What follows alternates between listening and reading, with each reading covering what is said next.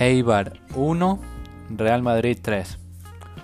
Bueno, se jugó la jornada número decimocuarta de la Liga Española, en el cual el Madrid salió victorioso con un marcador de 1 a 3 de visitante contra la Sociedad Deportiva Eibar de Ipurúa.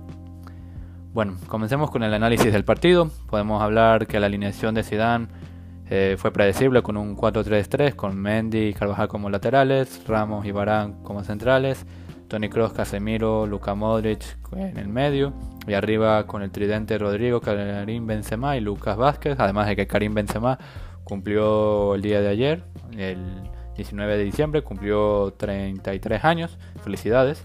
Puede ser que un jugador que no me agrade, pero a pesar de eso yo le deseo feliz cumpleaños obviamente.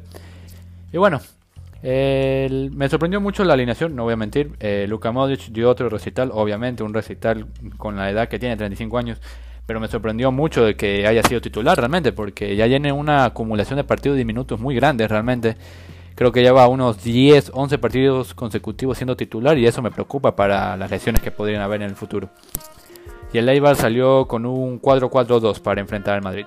Bueno, comenzando el primer tiempo realmente el Eibar parecía que quería conseguir un poco el control, parecía que quería, por eso digo parecía, pero luego el Madrid fue una aplanadora durante esos primeros 15 minutos realmente esos primeros 15-20 minutos fue una aplanadora en Madrid que lo hizo tan bien que en la primera, en la primera ocasión que tuvimos, en el minuto 5, viene una incursión de Rodrigo que tira realmente un centro magnífico.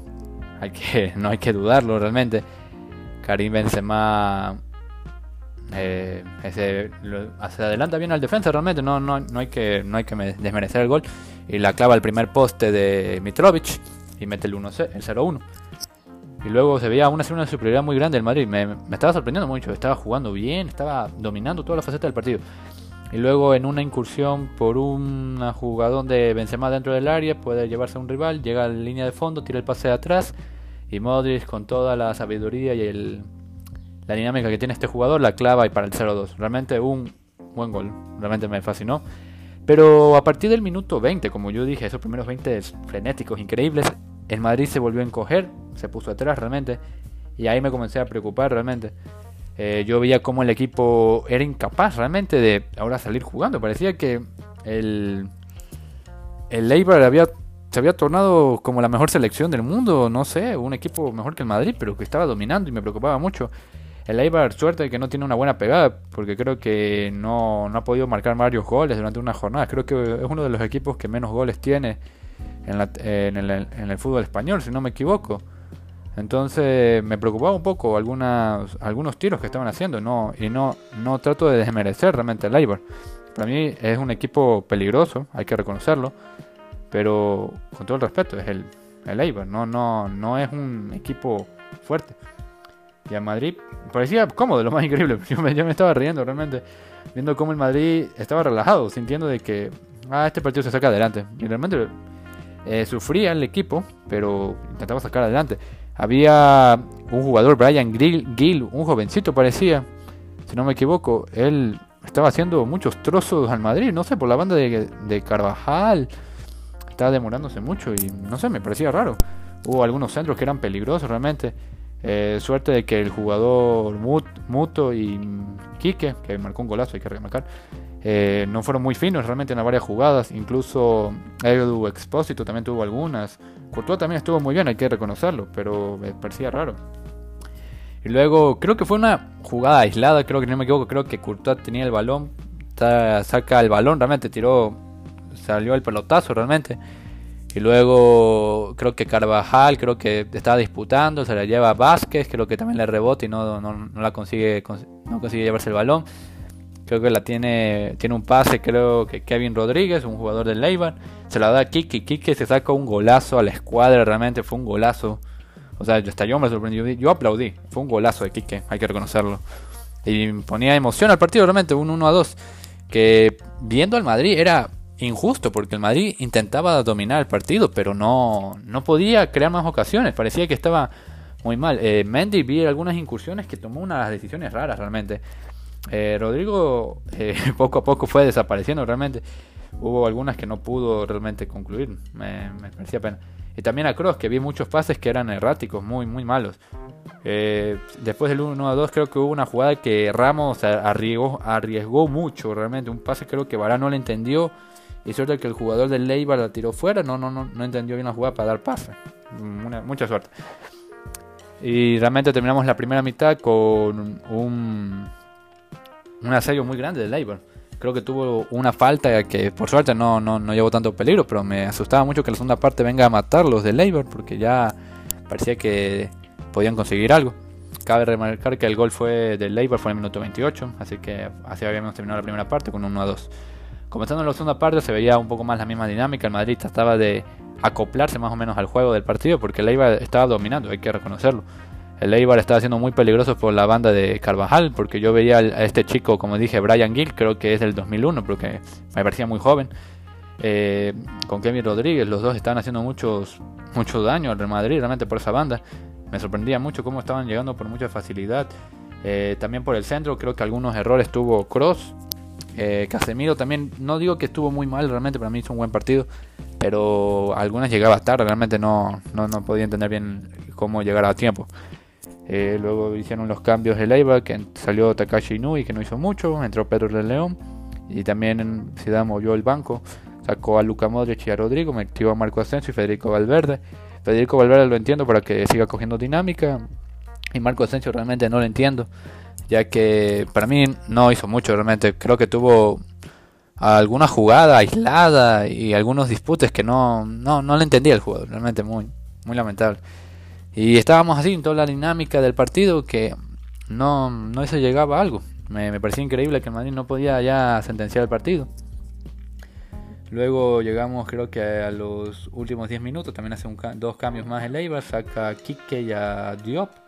Entre Sergio Álvarez y Unai Aritalenciabiloscoa, una cosa así, un nombre raro. Y bueno, ya ahí el Madrid estaba siendo asediado mucho por el Eibar. Era extraordinario cómo el Eibar estaba haciendo mucho daño.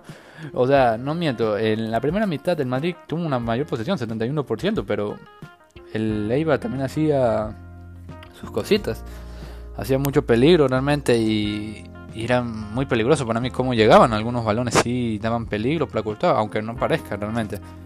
Y en la segunda mitad parecía más disputada porque el Madrid no le vi muy incisivo al otro área. Creo que Dimitrovic no hizo muchas paradas realmente. En los goles no pudo hacer nada, realmente hay que reconocerlo. Pero de ahí no hubo mucho más que decir.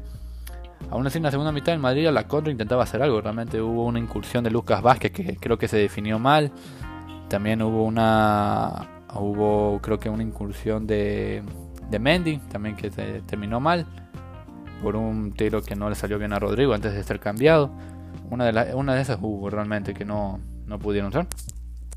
Y ya llegando, creo que al minuto 91 o 90 con algo, creo que el Eibar tiene un balón que salió, no sé de dónde salió. La defensa no entendió y dejó, creo que al jugador eh, creo que si no me equivoco el que había entrado, que dije el nombre raro. Entró, Unai. Y él tuvo una ocasión clarísima y Ramos, qué suerte que estuvo atento y la sacó. O sea, bloqueó el tiro, muy bien. Courtois, la, no, o sea, Courtois realmente estuvo bien, pero no, no puedo marcar qué, qué, habría hecho porque no hubo muchas paradas de él. Pero la que salvó Ramos realmente salvó de un empate y luego a la contra eh, Vázquez tiene el balón, se la da a Benzema.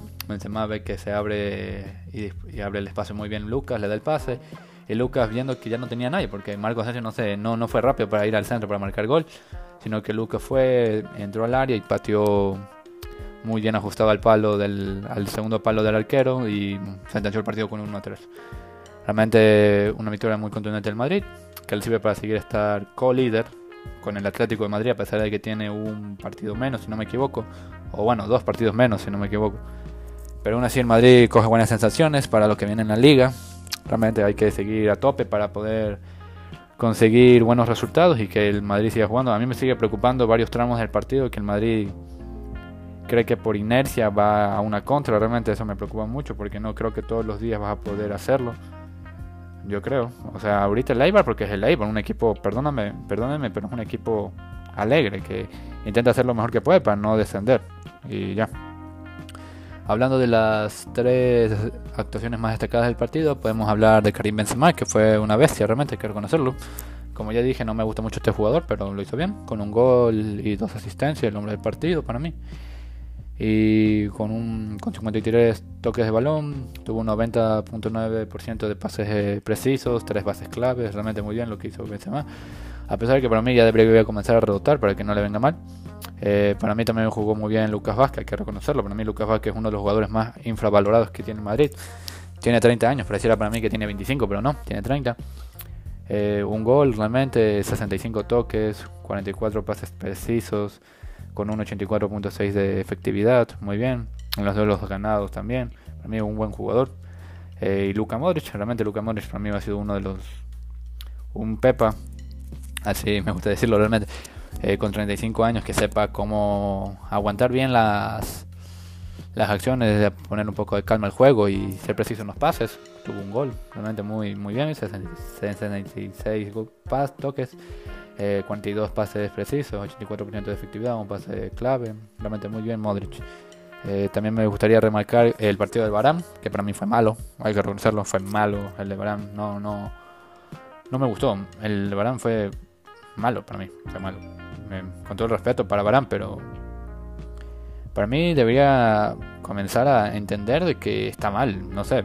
O sea, yo me gusta que vaya a la cámara y que diga que está mal, pero para mí creo que debería cambiar Zidane y poner a Militao. Por lo menos creo que no lo haría tan mal como Barán, porque Barán ha estado realmente no muy bien, pero no le puedo poner una, buena calificación, realmente. Y también viendo las estadísticas, sale que le pusieron un 6.4. Realmente hubo algunas pérdidas que perdió algunas faltas que no tenía sentido para mí, algunas faltas, pero bueno, así quedó.